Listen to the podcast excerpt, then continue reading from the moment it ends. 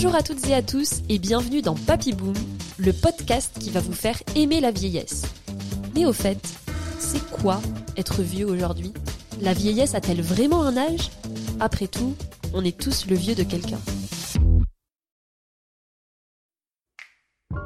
Nous allons discuter des différents métiers du grand âge et pour ça on rencontre Daphna Mouchnik qui est une ancienne travailleuse sociale et chef d'entreprise de Logivitae, une entreprise d'aide et de maintien à domicile pour les personnes âgées ou dépendantes à Paris. Vous êtes également auteur de deux livres, Derrière vos portes et Première ligne, qui racontent avec humour et sincérité toutes les péripéties d'un service d'aide à domicile. Bonjour Daphna. Bonjour Anna. On va peut-être avoir besoin que vous nous aidiez un petit peu en clarifiant quelques termes parce qu'on entend parler d'aide à domicile, d'auxiliaire de vie, d'assistante de vie sans vraiment comprendre bah, les différences entre tous ces termes. Est-ce que vous pouvez nous expliquer la différence entre ces métiers? Eh ben, c'est tout le problème de notre secteur, c'est qu'il y a pléthore de titres pour finalement désigner le même métier, mais du coup on perd tout le monde euh, en cours de route. En réalité, maintenant, le, vrai terme officiel de quelqu'un de diplômé d'État qui doit faire, euh, voilà, pour faire ce métier, c'est auxiliaire de vie. Et puis tous les autres, aide à domicile, assistante de vie, tout ça, bah, elles font le même métier, ou elles n'ont pas de qualification pour le faire, ou elles ont une autre qualification. Mais la réalité, c'est qu'il manque tellement de, de professionnels pour faire ces métiers-là qu'au final, elles font toutes pareilles. Le travail euh, des auxiliaires de vie, on va dire auxiliaires de vie en parlant de toutes les autres, hein, Ouais. et leur service, c'est vraiment euh, à la fois du travail de prévention. On intervient auprès des gens qui vont pas trop mal et on va essayer de faire en sorte qu'ils restent comme ça. Et puis ensuite, euh, si euh, à cause de l'âge, euh, de la perte d'autonomie, de la maladie, du handicap, on a besoin d'être véritablement accompagné dans la réalisation des gestes essentiels de la vie quotidienne, et ben c'est ce que vont venir faire ces professionnels tous les jours, plusieurs fois par jour. J'ai vu qu'il y avait plus de 85% des Français qui disent vouloir vieillir chez eux. Donc c'est là où on voit vraiment euh, tout l'intérêt de votre métier parce que dès qu'on n'est plus trop autonome, ben voilà, on va avoir les auxiliaires de vie qui vont pouvoir euh, nous aider dans les gestes du quotidien. Mais à côté de ça, on a quand même un, paradoxe qui est que l'aide à domicile, c'est pas du tout reconnu à sa juste valeur et vous manquez beaucoup de personnel. Vous l'avez dit d'ailleurs dans votre livre euh, Première ligne, moi il y a une phrase qui m'a vraiment marqué. Vous dites Nous sommes les invisibles et pour nous voir vraiment, il faudrait que pour une fois seulement nous soyons absents. Moi j'ai trouvé ça marquant, c'est cette idée d'être un peu invisible au quotidien, on se rend pas compte de, de l'effort que c'est. Comment vous expliquez le fait qu'on vous voit toujours pas alors que pendant le Covid vous avez quand même été là euh, malgré les confinements et tous les problèmes? Là aussi, c'est encore, comme vous le disiez, un grand paradoxe. Oui, les, Français veulent vieillir chez eux, euh, en grande majorité. Souvent, euh, les gens sont contraints d'envisager l'établissement parce que les moyens qui sont mis en place à domicile sont insuffisants. Et ils sont insuffisants parce que les pouvoirs publics et notamment les politiques sociales ne sont pas adaptés à, la, à cette réalité. Je pense que si on était un peu attentif, vous, vous nous verriez dans la rue, parce que souvent, si vous voyez une vieille dame au bras de, de souvent d'une femme plus jeune, c'est souvent son auxiliaire de vie. Mais en fait, il y a une certaine méconnaissance de leur qualité, de leurs compétences, de leurs nécessités. On en parle un tout petit peu plus quand même depuis le confinement. Vous savez, souvent on les confond avec les femmes de ménage. D'ailleurs, on les appelle euh, aides ménagères. C'est un terme Mhm. que je déteste. et on a bien compris pendant le confinement, du moins je pense, la différence entre une femme de ménage et une auxiliaire de vie. Les femmes de ménage, elles ont été confinées, comme la plupart de la, de la population euh, durant ce, premier confinement. Les auxiliaires de vie, elles, elles étaient, euh, elles étaient dans les rues. Et donc, euh, bah, on pouvait pas les voir parce qu'on n'était plus dans les rues, mais en fait, elles ont, elles ont sillonné les rues, les routes pour aller soutenir et accompagner la population. Et quand je dis qu'elles sont invisibles, c'est qu'en fait, il y a eu quand même très très peu de choses qui ont été mises en place pour les soutenir, elles et leurs services, hein, pendant cette période. J'ai vu de la mobilisation pour euh, retrouver du matériel euh, pour les établissements, pour l'hôpital. J'ai vu des mobilisations pour euh, avoir euh, des, des, bons d'essence pour les soignants et pour le- les professionnels en EHPAD. Il n'y a pas eu, ou un tout petit peu, et vraiment des conditions, des, quantités tellement moindres pour les services d'aide à domicile. Ça a été euh, la débrouille, la débrouille totale. Là, on en entend parler, ça a l'air d'être un parcours du combattant incroyable. D'ailleurs, dans votre livre, vous disiez, il y avait vos filles qui vous aidaient, vos amis ont mobilisé tout le monde. Qu'est-ce qui vous permet encore de garder espoir, de tenir? Et toutes ces femmes qui travaillent aussi malgré toutes ces difficultés, qu'est-ce qui les tient encore? Oui, alors là, vous faites référence euh, à mon deuxième livre où je raconte vraiment un événement tellement incroyable qui a été ce, confinement où on a euh, certainement accompli ce qu'il y avait de plus héroïque dans nos vies. Bon, maintenant, euh, on sait qu'on n'est pas mort. pour la plupart, on n'est pas tombé malade, mais on imaginait tous tomber comme des mouches et vraiment prendre un risque considérable pour nous et nos proches. Donc, c'est vraiment ça qu'il faut mettre en perspective.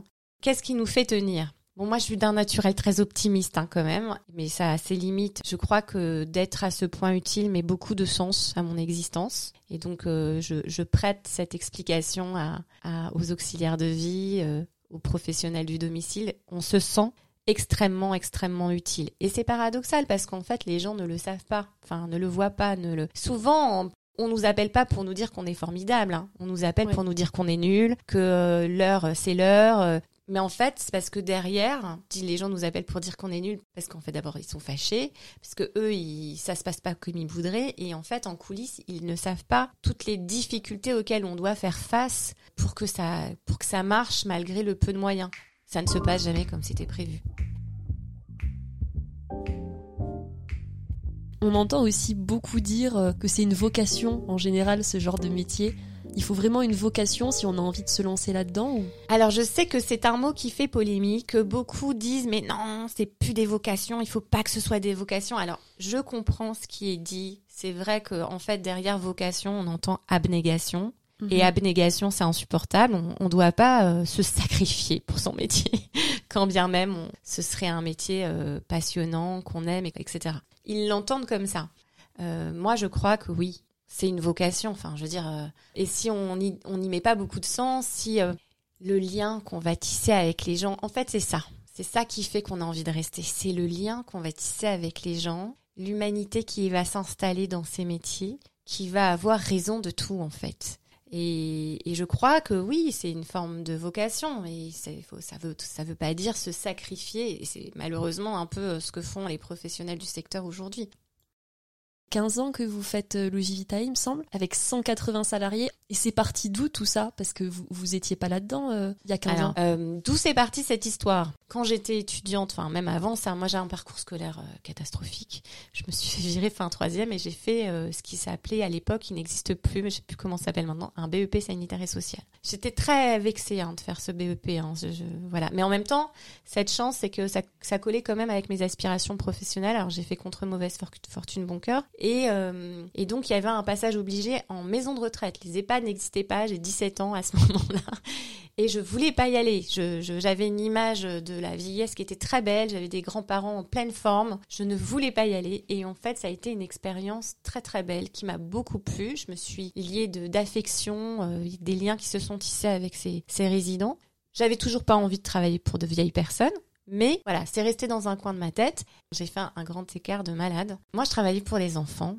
J'étais dans la fonction publique territoriale. Comment c'est venu? C'est que euh, j'étais dans un service qui me plaisait beaucoup, un changement de, chef de service, euh, un mec qui a été assez autoritaire et tout, enfin, un, fonctionnement qui m'allait plus. Euh, mon deuxième congé maternité, je me dis bah c'est un, temps de pause, c'est une parenthèse, je vais poser même un congé parental et puis je pense une, envie d'entreprendre très très forte depuis très longtemps. Je pense qu'elle m'habitait même sur les bancs de la fac. Du coup, je- j'en ai parlé à mon cousin qui était l'entrepreneur de la famille et il m'a dit Daphna, moi si tu me proposes un truc euh, à faire autour des vieux, pas du tout travailleur social mon cousin. moi je sens qu'il y a un truc quoi à faire et donc euh, je l'ai pris au mot. J'ai eu la chance qu'il soit là parce que sinon j'aurais pas pu créer ce service qui a été qui s'est tout de suite positionné comme étant le un service parisien au service des plus précaires. Moi, je voulais travailler pour les gens qui n'avaient pas d'argent, qui avaient des situations sociales compliquées et tout ça. Et j'avais pas de subvention pour ça. Et pour autant, ça a été quand même un, un appel d'air et mon, et mon service a décollé grâce à cette volonté-là. Alors, bon, je vous cache pas que le modèle économique euh, est compliqué, Ouais. mais, mais il tient. Et il n'est pas euh, au détriment des, des personnes qui travaillent avec moi. Euh, parce que très vite, en fait, j'ai compris que les auxiliaires de vie étaient un peu les sacrifiés du truc. Pas du tout par euh, indifférence ou manque d'humanité, mais parce qu'on fait euh, avec les moyens du bord. Et moi, je me suis dit, c'est pas possible. Donc, j'ai essayé d'embrasser les deux causes. Accompagner des gens fragiles, vulnérables, plutôt euh, issus de milieux un peu précaires. Et puis, pas que, mais beaucoup. Et puis, euh, proposer des emplois de qualité aux gens qui allaient me rejoindre.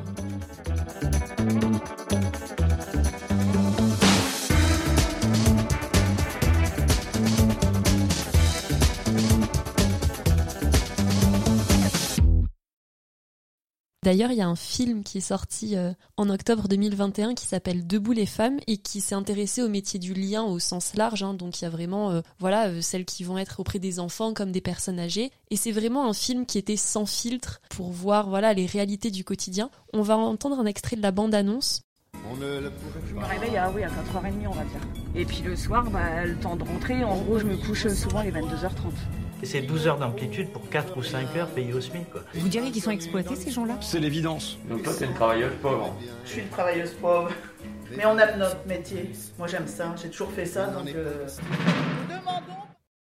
Ce passage m'a vraiment marqué. On imagine si on a même sans vie de famille, mais avec une vie de famille, quand on rentre, euh, qu'on part le matin à 5 heures, enfin c'est ah non, mais même sans vie de famille, c'est pas famille, acceptable. C'est pas acceptable. Alors moi, c'est pas ce que vivent euh, les auxiliaires de vie de mon équipe. Nous, on a décidé, et je suis pas la seule euh, chef d'entreprise vertueuse. Hein, on est des, des, centaines et des centaines. Moi, j'ai décidé qu'elles travailleraient du lundi au vendredi, qu'elles seraient pas obligées de travailler le week-end, qu'elles auraient euh, un emploi du temps de 9h à 18h, 19h, pour celles qui peuvent euh, faire des journées qui démarrent un peu plus tard, mais pour finir plus tard pour les pour les aides au repas, mais ça c'est plus compliqué. Donc des conditions de travail euh, très différentes de celles qui sont présentées dans le film et qui sont tout à fait réelles, parce que euh, Myriam El Khomri le, dit très bien dans le rapport qu'elle a produit il y a deux ans maintenant sur le fait qu'en fait ces femmes, hein, c'est pour ça que ça s'appelle Debout les femmes d'ailleurs, c'est un métier de femmes, se retrouvent à travailler sur une amplitude horaire de dingue pour ne faire que quelques heures par jour et donc du coup se retrouver avec une moyenne de, de salaire de 800, 900 euros et compliqué, hein, c'est hyper compliqué. Elles doivent être là pour un repas, donc elles choisissent pas des horaires. Tout le monde a besoin de manger à la même, à peu près au même moment. Sinon, c'est, sinon c'est de la maltraitance. Euh, voilà, si on vient pour un repas du midi à 14h30 ou si on vient pour un repas du soir à 17h, enfin, aucun service n'est à l'abri de ça d'ailleurs. nous, on a vu des choses dans notre service qu'on a essayé de rectifier, mais voilà, parce que faute d'auxiliaires de, vie euh, disponibles au bon moment. Moi, je crois que c'est une réalité et que c'est une réalité qu'on ne doit pas accepter. Il y a, des, leviers possibles. Il y a beaucoup de nécessité d'empathie en fait dans, dans la façon dont on gère euh, nos établissements, nos services. Qu'est-ce que je voudrais pour moi Qu'est-ce que je voudrais pour mes proches Qu'est-ce que je voudrais pour moi si moi je suis auxiliaire de vie dans, dans ce service Qu'est-ce que je voudrais pour moi si je suis la fille de quelqu'un euh, qui est accompagné par mon service Qu'est-ce que je voudrais pour moi si je suis la vieille dame accompagnée par mon service Et déjà, quand on arrive à penser comme ça, on commet moins d'erreurs. Je pense qu'il a quand même eu un prisme, ce, film, et un prisme qui est vrai. C'est-à-dire que ce, que décrivent toutes ces femmes, c'est vrai, c'est leur, réalité, mais c'est pas une réalité unique. En fait, vous allez peut-être parmi toutes ces femmes entendre une auxiliaire de vie de mon équipe. Et donc du coup, euh, Marie Basile, pour euh, pour la citer, a été entendue dans ce cadre-là. Euh, elle en était très fière. Et elle, elle a expliqué qu'en fait, elle, en voulait plus aux politiques sociales et, au pouvoir public qu'à son employeur qui, qui faisait comme il pouvait, quoi. Et ça, c'est pas, c'est pas très présent dans le film on reste jusqu'à jusqu'à euh, parfois 20 h 22 h parce que euh, on n'a pas de solution pour le lendemain. Euh, je trouve ça dommage que ma réalité à moi, elle soit pas aussi vue d'une manière ou d'une autre. Alors pas dans ce film en particulier, mais voilà, c'est vrai que moi je crois vraiment qu'il faut se méfier des apparences, des statuts, des idées reçues. Il faut aller creuser regarder ce que font les gens, patron ou pas. Aujourd'hui, du coup, c'est quoi la, la, réalité? Il y a une grande majorité qui est dans ces conditions euh, très précaires? Est-ce qu'il y a de plus en plus d'entreprises qui essaient, voilà, d'avoir des horaires un peu moins contraignants, de, de faire de leur mieux? J'ai l'impression que la réalité, c'est quand même, et ça me fend le cœur de vous dire ça, c'est quand même celle qui est décrite là. Après, euh, moi, j'ai peut-être un regard aussi faussé parce que quand on est à la campagne, peut-être que c'est extrêmement plus compliqué que d'organiser un emploi du temps euh, euh, rempli parce que c'est ça, en fait, que nous, on doit avoir en tête, c'est de remplir l'emploi du temps de l'auxiliaire de vie et de, de, se dire, mince, là, euh, la personne qu'elle a d'habitude, elle est hospitalisée ou elle a, ou elle a ses enfants, du coup, elle a annulé. Il faut absolument pas la laisser dehors euh, parce que faut imaginer, quoi, elles sont, elles sont dans les rues. Si, s'il y a un trou et qu'elles sont loin de chez elles, ben, elles sont dans la rue, elles peuvent pas rentrer chez elles. Là, j'ai l'impression que c'est une bombe à retardement qui arrive avec euh, un nombre de personnes âgées qui va augmenter euh, au moins jusqu'en 2030. 2030, c'est vraiment l'horizon un peu phare euh, pour le vieillissement de la population. Mais plus personne va vouloir s'engager là-dedans, que ce soit auxiliaire de vie ou chef d'entreprise, parce que c'est quand même assez décourageant. 10 milliards d'euros pour financer les EHPAD, contre 3 milliards pour financer le domicile alors que le domicile accompagne 60% des personnes dépendantes vivant à- en France. Donc en fait, on a 3 milliards pour 60% de la population concernée. Donc on voit bien qu'il y a un truc qui ne matche pas. Et mes propos ne sont pas du tout de dire qu'il faut donner moins d'argent aux, EHPAD. Euh, bien sûr qu'il faut maintenir ces financements. D'ailleurs, a priori, moi je travaille pas en EHPAD, mais a priori c'est pas suffisant. Mais en tout cas, moi je dis que le domicile doit s'aligner enfin sur ces moyens-là. Et il faut que qu'il soit enfin compris que les professionnels du domicile font le même métier, quoi. On accompagne les mêmes personnes. C'est pas les gens, ils vont bien, ils sont à domicile, et, et puis ils, ils vont pas bien, ils vont en EHPAD. Parce qu'on a vraiment cette image en tête, euh, on reste chez nous jusqu'à ce que ça aille bien, puis ensuite on est en EHPAD. Oui. On n'a pas un peu cette image de on peut rester chez soi avec euh, de l'aide, derrière de l'accompagnement. Mais c'est euh. ce que veulent tout, tout, tout. Et moi, c'est ce que je veux pour moi, c'est ce que je veux pour mes parents, c'est ce que je veux pour ma grand-mère, c'est ce que je veux pour tous les gens que j'aime. En tout cas, ce que je veux, c'est qu'on soit dans le choix. C'est que si quelqu'un veut rester chez lui, malgré la maladie, malgré le fait qu'il peut plus sortir seul de son lit, et ben qu'il puisse le faire.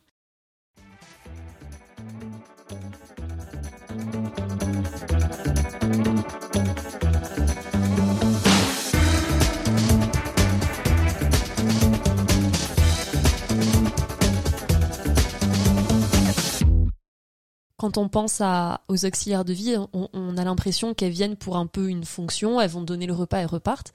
Mais pour plein de personnes âgées, c'est aussi la seule personne qu'elles vont voir de la journée parce que les enfants habitent pas là. Enfin, il y a aussi vraiment ce côté où là, c'est peut-être une famille presque. paraîtrait que ce ne serait pas pro de dire ça. Bien sûr qu'il faut pas se prendre pour la famille, mais en vrai, il y a des liens qui se tissent qui sont juste extraordinaires. Et sans, ces liens-là, sans cette plus-value-là, euh, aucun intérêt que les humains s'occupent d'autres humains, quoi. Il y a des, des fantastiques histoires qui se, qui se nouent à domicile et vous avez tout à fait raison de le souligner. Très souvent, l'auxiliaire de vie et parfois l'infirmière, parce que il est rare qu'on intervienne que nous. Et nous sommes, à nous deux, les seuls, euh, les seuls euh, êtres humains qui vont rentrer euh, dans le domicile de, de la vieille dame, du vieux monsieur. Et même dans mon service, je, je rappelle beaucoup aux gens qui travaillent avec moi que peut-être la, la vieille dame, le vieux monsieur qui appelle 20 fois par jour pour savoir à quelle heure on vient et qui vient, alors qu'on vient toujours à la même heure et que c'est toujours la même auxiliaire de vie qui vient. Peut-être que cette dame, ce vieux monsieur, en fait, il s'en fout de savoir ce qu'on va répondre, que c'est juste pour papoter un peu avec nous, en plus du papotage qu'il aura quand l'auxiliaire de vie sera là qui voilà qui ramènera un peu d'animation. euh, Voilà, on a aussi cette fonction. On a plein de gens qui nous appellent pour tout et n'importe quoi. Et en fait, il faut vraiment avoir en tête que ces gens-là, souvent, s'ils nous appellent, c'est qu'ils s'ennuient, c'est qu'ils sont seuls. Et ça aussi, c'est très chouette, quoi. C'est c'est juste que malheureusement, des fois, on est un peu noyé et qu'on n'a pas le temps.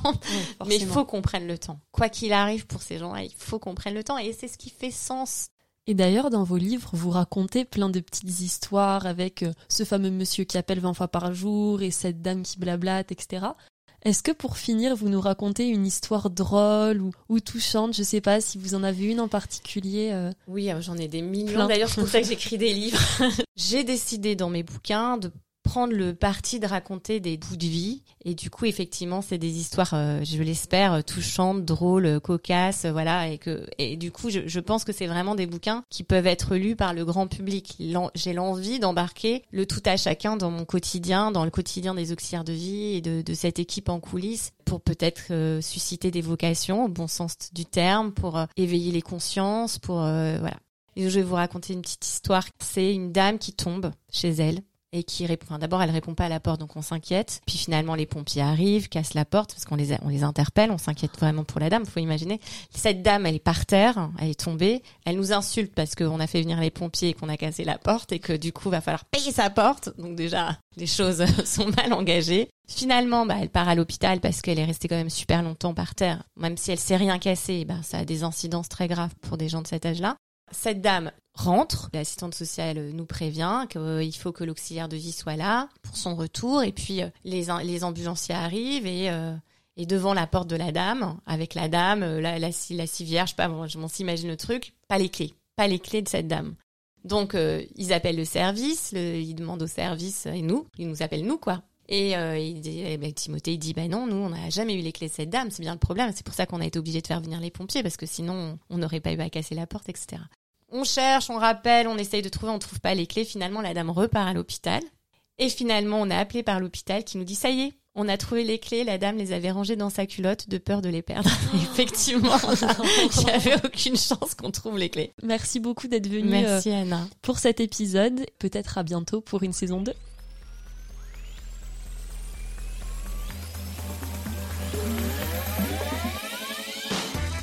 Merci de nous avoir écoutés.